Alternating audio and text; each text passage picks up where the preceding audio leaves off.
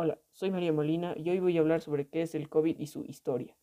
Bueno, la enfermedad por coronavirus de 2019, más conocida como COVID-19 e incorrectamente llamada neumonía por coronavirus, es una enfermedad infecciosa causada por el SARS-CoV-2. Produce síntomas similares a los de la gripe o catarro, entre los que se incluyen fiebre, tos, disnea, mialgia y fatiga.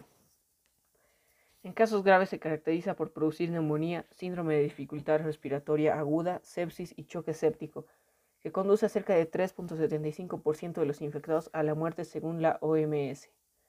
No existe tratamiento específico. Las medidas terapéuticas principales consisten en aliviar los síntomas y mantener las funciones vitales.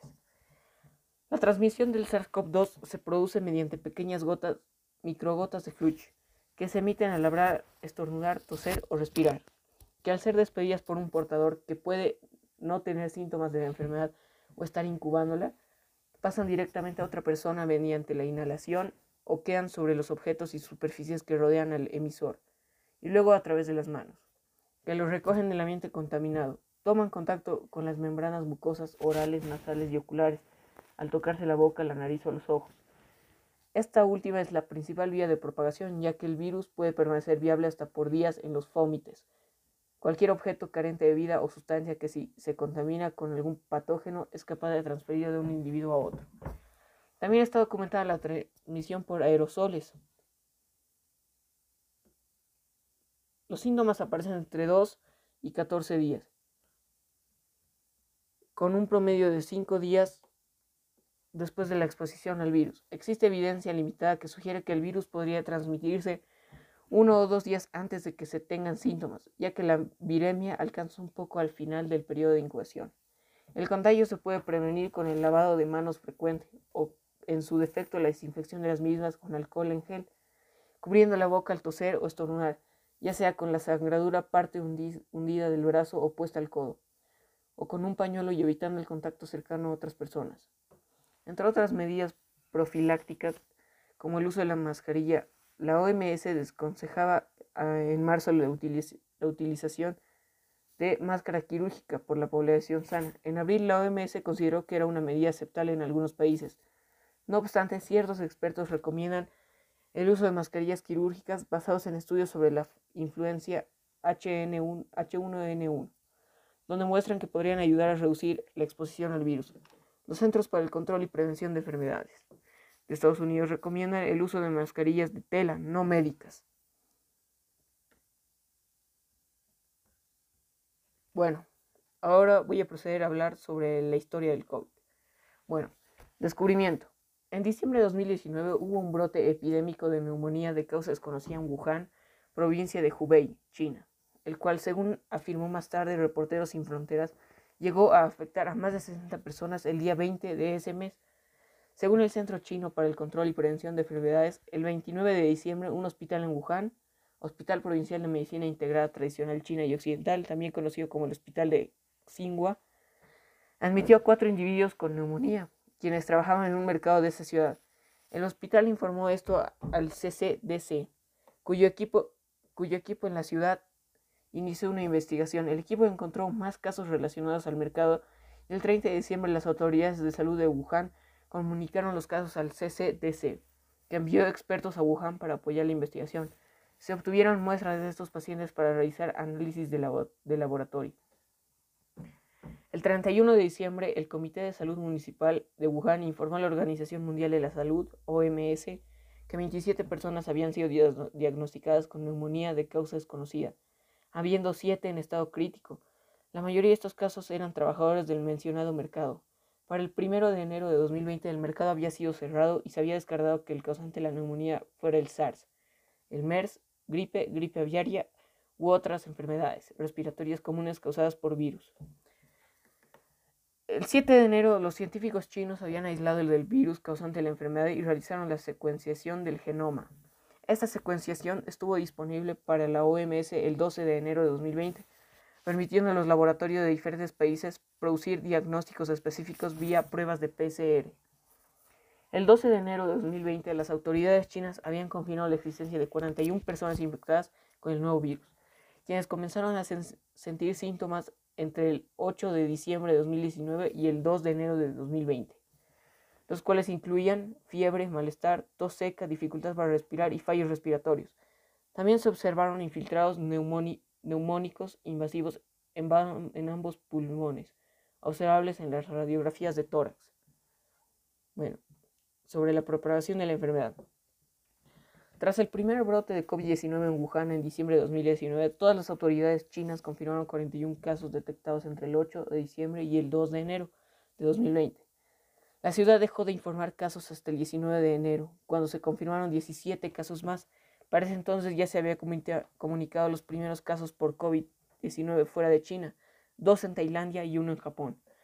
La rápida, expansión de la enfermedad hizo que la Organización Mundial de la Salud el 30 de enero de 2020 la declarara una emergencia sanitaria de preocupación internacional, basándose en el impacto que el virus podría tener en países subdesarrollados con menos infraestructuras sanitarias. En esa fecha la enfermedad se había detectado en todas las provincias de China continental y se diagnosticaban casos en otros 15 países. El 11 de marzo la enfermedad se hallaba ya en más de 100 territorios a nivel mundial y fue reconocida como una pandemia por la OMS. El número de casos confirmados continuó creciendo hasta alcanzar los 500.000 casos a nivel mundial el 26 de marzo de 2020. Para prevenir la expansión del virus, los gobiernos han impuesto restricciones de viajes, cuarentenas, confinamientos, aislamiento social, cancelación de eventos y cierre de establecimientos. La pandemia está teniendo un efecto socioeconómico disruptivo y el miedo a la escasez de provisiones ha llevado a compras de pánico. Ha habido desinformación y teorías conspirativas difundidas en línea sobre el virus e incidentes de xenofobia y racismo contra los ciudadanos chinos y de otros países del, del este y sudeste asiático. Bueno, los ahora hablaré sobre los efectos sociales de la pandemia. Se ha comprobado que las cuarentenas, restricciones al tráfico de personas y los aislamientos que se están dando a causa de la pandemia tienen efectos psicológicos negativos. A finales de enero, la Comisión Nacional de Salud de China publicó una guía de manejo de la crisis psicológicas, en las que propugnaba a la intervención de las personas afectadas contactos cercanos los encerrados en sus hogares, los familiares y amigos de los pacientes, personal sanitario y el público general que lo requiera. Según estudios realizados en 2020, se confirma que ha afectado en mayor medida la salud mental de las mujeres que a la de los hombres. Entre los motivos se encuentra el aumento de la violencia de género y su situación socioeconómica más precaria. Buena parte de las mujeres trabajaban en el sector de la restauración y del turismo, de los más afectados por la pandemia, además de ser las principales cuidadoras de personas enfermas, de niños y de personas de la tercera edad. El aislamiento ha provocado que muchos enfermos no puedan continuar con sus tratamientos, agravando sus problemas de salud. En estos escenarios, las mujeres, ya sean familiares o cuidadoras, suelen tener un papel fundamental.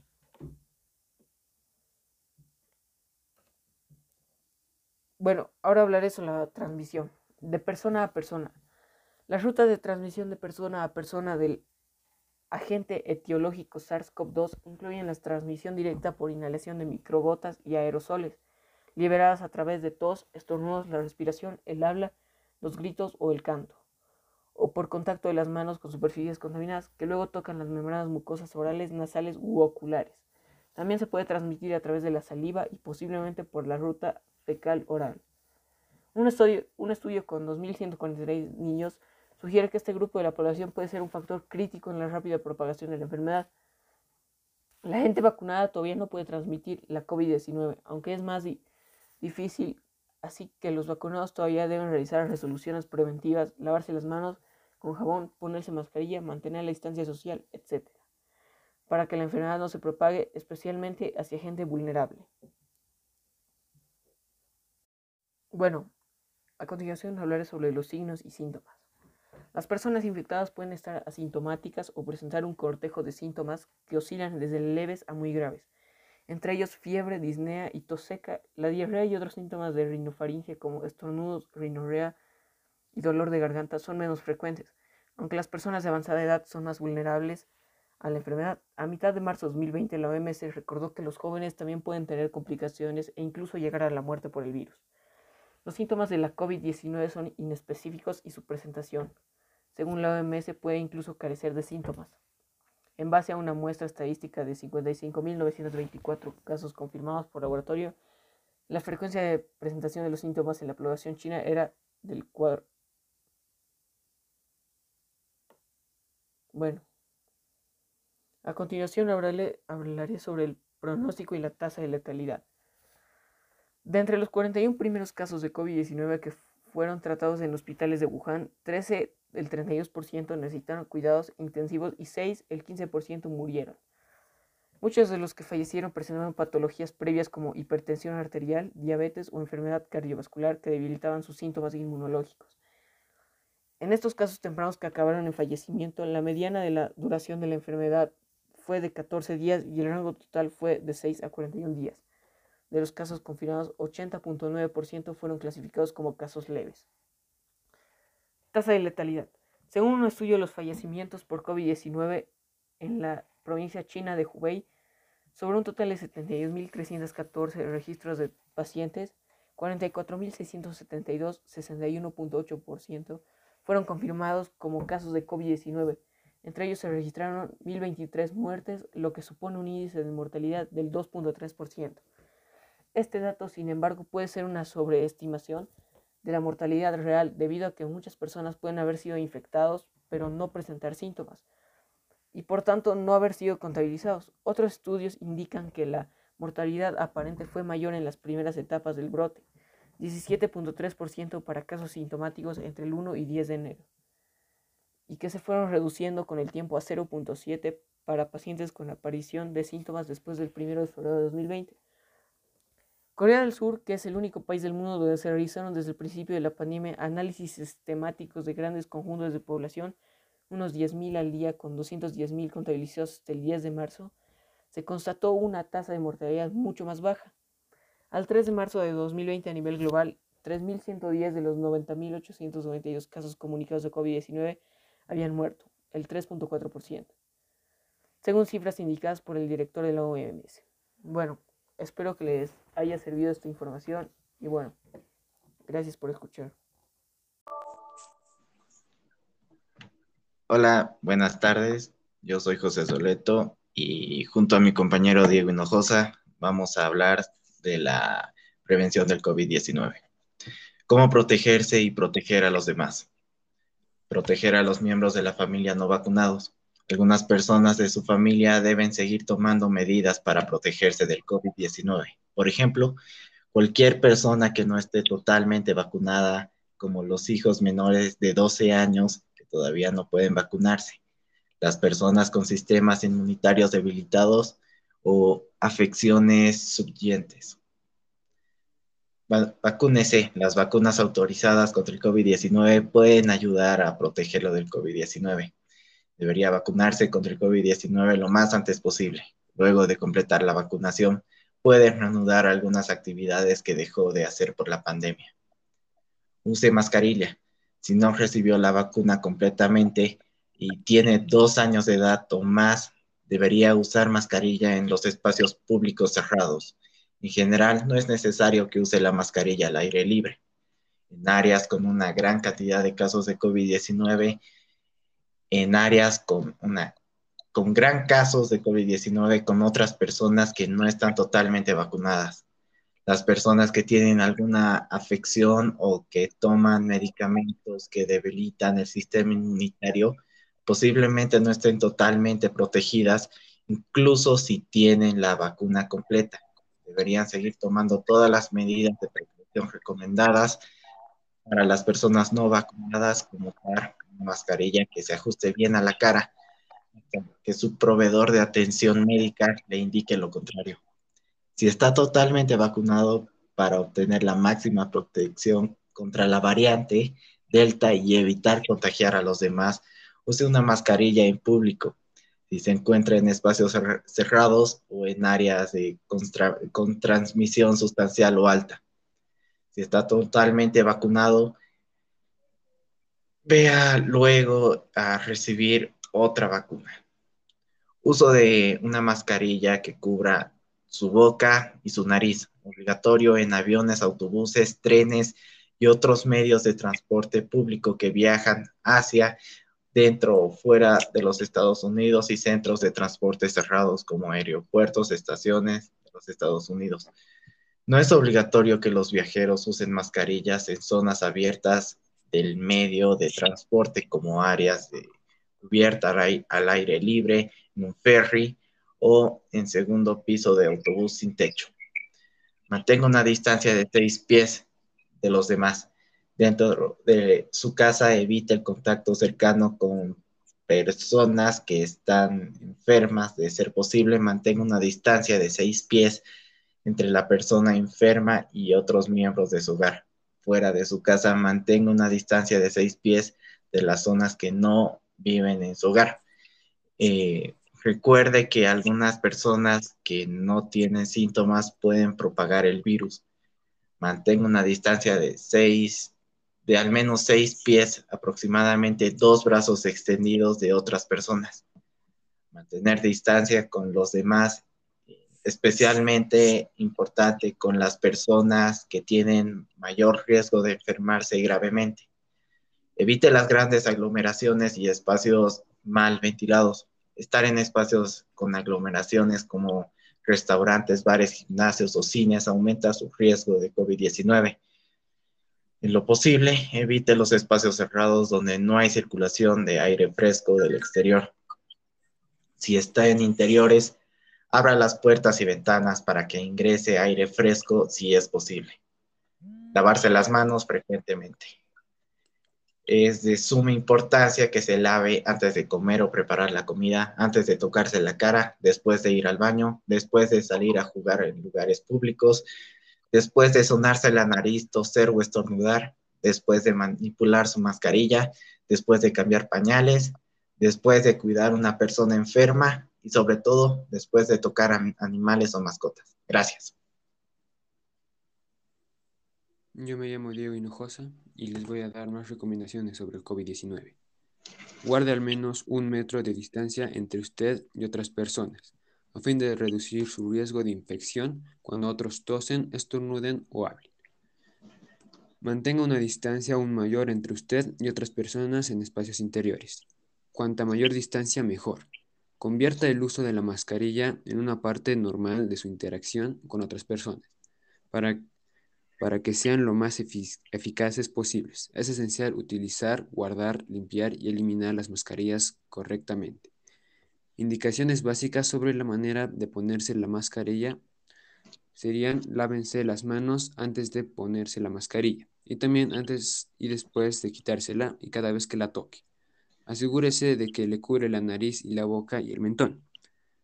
Cuando se quite la mascarilla, guárdela en una bolsa de plástico limpia si es de tela, lávela cada día y si es una mascarilla médica, tírela a un cubo de basura. No utilice mascarillas con válvulas. Indicaciones específicas sobre el tipo de mascarilla que se ha de usar y qué circunstancias en función de la magnitud de la circulación del virus en el lugar en que usted vive, el lugar en el que se dirige y quién es usted. Para más orientaciones sobre mascarillas, consulte nuestras preguntas y respuestas en nuestros videos. En esta Evite los espacios cerrados, congestionados o que entrañen contactos cercanos. Se han notificado brotes en restaurantes, ensayos de coros, clases de gimnasia, clubes nocturnos, oficinas y lugares de culto en los que se han reunido personas. Con frecuencia en lugares interiores en lo que gritar, resoplar o cantar. Los riesgos de contagio con el virus del COVID-19 son más altos en espacios aborrotados e insuficientemente ventilados en las que las personas infectadas pasan mucho tiempo juntas y muy cerca unas de otras. Al parecer, en esos entornos el virus se propaga con mayor facilidad por medio de gotículas respiratorias o aerosoles, por lo que es aún más importante adoptar precauciones. Reúnase al aire libre. Las reuniones al aire libre son más seguras que en interiores, en particular si los espacios interiores son pequeños y carecen de circulación de aire exterior. Para más información sobre la manera de organizar actividades tales como reuniones familiares, partidos de fútbol infantiles y celebraciones, hay que evitar lugares aborrotados o interiores. Pero si no se puede, adopte las siguientes precauciones. Abra una ventana. Aumenta el caudal de ventilación natural en los lugares cerrados. La OMS ha publicado preguntas y respuestas sobre la ventilación y el aire acondicionado, tanto para el público en general como para las personas que gestionan espacios y edificios públicos. Utilice la mascarilla para información más detallada, véase más arriba.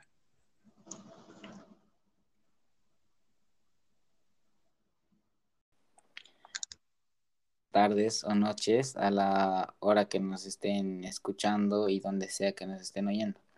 Les hablan los integrantes del grupo CB7 es Cristiano, Alejandro Vargas y Matías Robles para traerles el capítulo número 3 de este podcast. En el capítulo de hoy, mi compañero y yo vamos a hablarles de la sensibilización y cómo ayudar a las personas que han sufrido el embate de la enfermedad. Así también vamos a hablarles de cómo concientizar a la población para que tengan los y así evitar nuevos contagios. Este tema fue planteado por nuestro profesor Marcelo Miranda. Además, vamos a estar tocando otro tema, el cual es cómo el coronavirus afectó a los deportistas, centrándonos un poco más en el fútbol. Este tema fue planteado por mi compañero y por mí.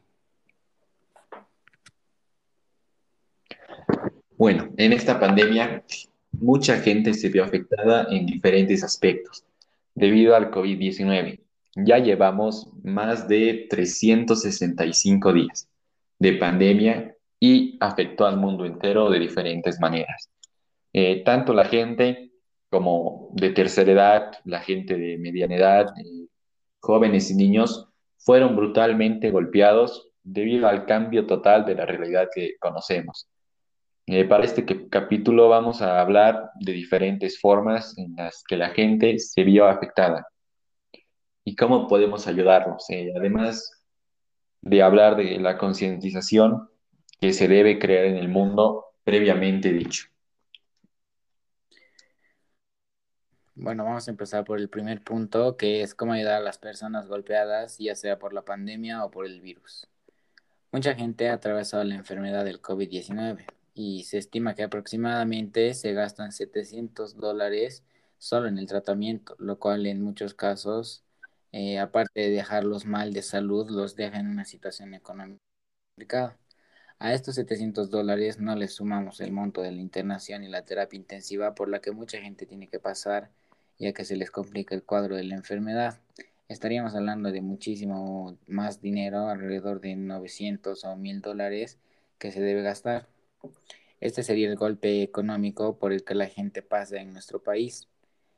Eh, en Bolivia, lastimosamente, el gobierno no ha podido ayudar eh, ni ha querido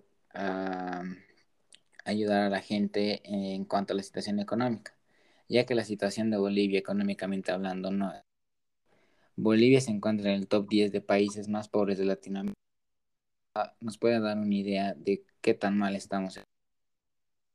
Lo que muchas veces se hace, eh, podemos hacer en este caso de coronavirus, son recaudaciones. ¿Qué son las recaudaciones? Yo como familiar de X persona junto a, a una cantidad de personas para que ellos nos puedan donar un cierto monto de dinero y así colaborar a la persona que está enferma. Em, estas recaudaciones pueden ser por medio de una rifa. Una rifa generalmente es hacer un sorteo y que la gente compre sus tickets para así colaborar a la persona y, y ganar dinero. O simplemente podríamos hacer un pedido de ayuda en las redes sociales o postarlo en el periódico para que la gente pueda ver y, de corazón le nazca el ayudar a la gente a cruzar la enfermedad o cruzar la post-enfermedad que también deja daños muy fuertes económicos. Eh, obviamente no siempre vamos a llegar al monto que queremos. Eh, les daría un ejemplo de, por ejemplo, si yo quiero recaudar 6 mil bolivianos solo llegaría a 4.000, pero ya de ahí nosotros como personas responsables también y hacernos cargo de nuestra familia, creo que estaría el llegar al monto que necesitamos.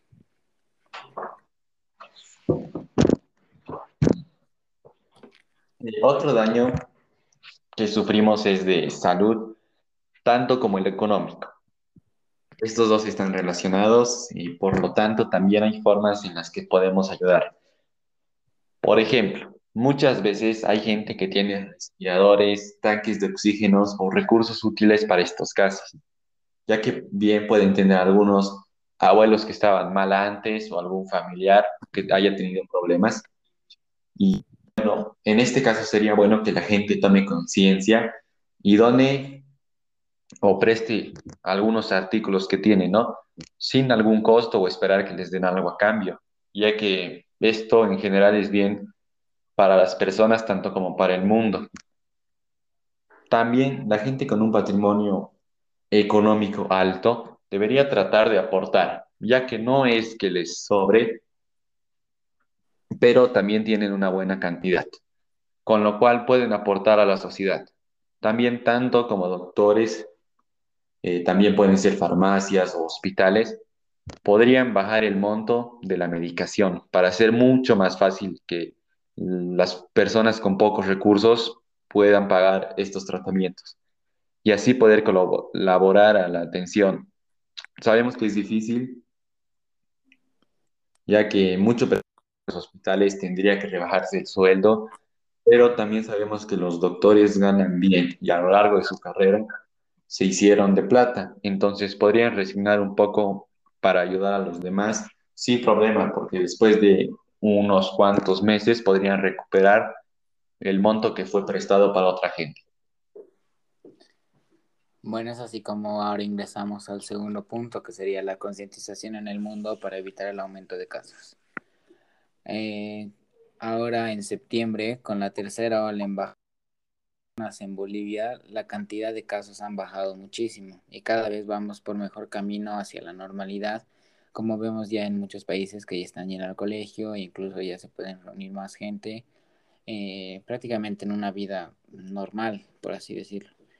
Lastimosa la lastimosamente, la gente en el mundo necesita de algo o alguien para hacer bien las cosas. No pueden hacer nada por iniciativa propia para mejorar el mundo, en especial ahora para mejorar nuestra situación. Eh, claro ejemplo es que, las con las vacunas, mucha gente no quería vacunarse y esperaron a que salga vacúnate y llévate una cerveza gratis, como esto pasó en Estados Unidos. Hay cosas que que falten campañas de concientización para poder mejorar. Esto es preocupante ya que también en muchos lugares de Bolivia hemos escuchado que la gente no quería vacunarse porque decían que se iban a convertir en hombres lobos o que el gobierno ruso les los iba a espiar. Son cosas sin sentido que hacen que cada vez tengan que haber más campañas, ya que la gente muchas veces especula cosas inciertas y tontas que hace creer a los demás. Muchos países y empresas han realizado campañas para que creemos conciencia y existe una serie llamada Grey's Anatomy, la cual tiene eh, siete temporadas y había terminado en el 2016. Sin embargo, este año eh, de pandemia sacaron una octava temporada, la cual nos muestra cómo se vive el COVID desde adentro de un hospital para que así tomemos conciencia de lo feo que es estar rodeado de gente que se está muriendo y de doctores que no pueden realizar bien su trabajo y que tomemos realmente conciencia de qué tan horrible es estar en esa situación, ya sea como paciente o como doctor. Eh, en todo el mundo eh, la gente está tomando y tiene que tomar las medidas necesarias para poder protegerse y poder proteger a sus familiares de la nueva enfermedad del coronavirus, para apoyar a sus comunidades y para prevenir la propagación del brote, ya que esto puede afectar el doble de lo que está afectando actualmente. Lamentablemente, si bien muchas personas están compartiendo información sobre el virus y cómo protegerse contra él, no todo lo que se dice es correcto. La desinformación y falta de información durante una crisis de la salud pública puede afectar en distintas maneras porque te pueden dar información falsa y que tú la sigas te puede provocar eh, enfermedades apartes o temas así. Estos pueden también propagar paranoia, pueden dar miedo y estigma y provocar que las personas no tengan protección o terminen haciéndose daño a sí mismas o a los demás por nervios. El brote también ha quejado a muchas personas, preocupadas, aisladas, solas y también nerviosas, ¿no? En sí, asustadas. Más que nunca, todo lo que necesitamos es crear conciencia, solidarizarnos y apoyarnos todos y uno con otro, ya que así y unidos yo creo que podríamos salir adelante.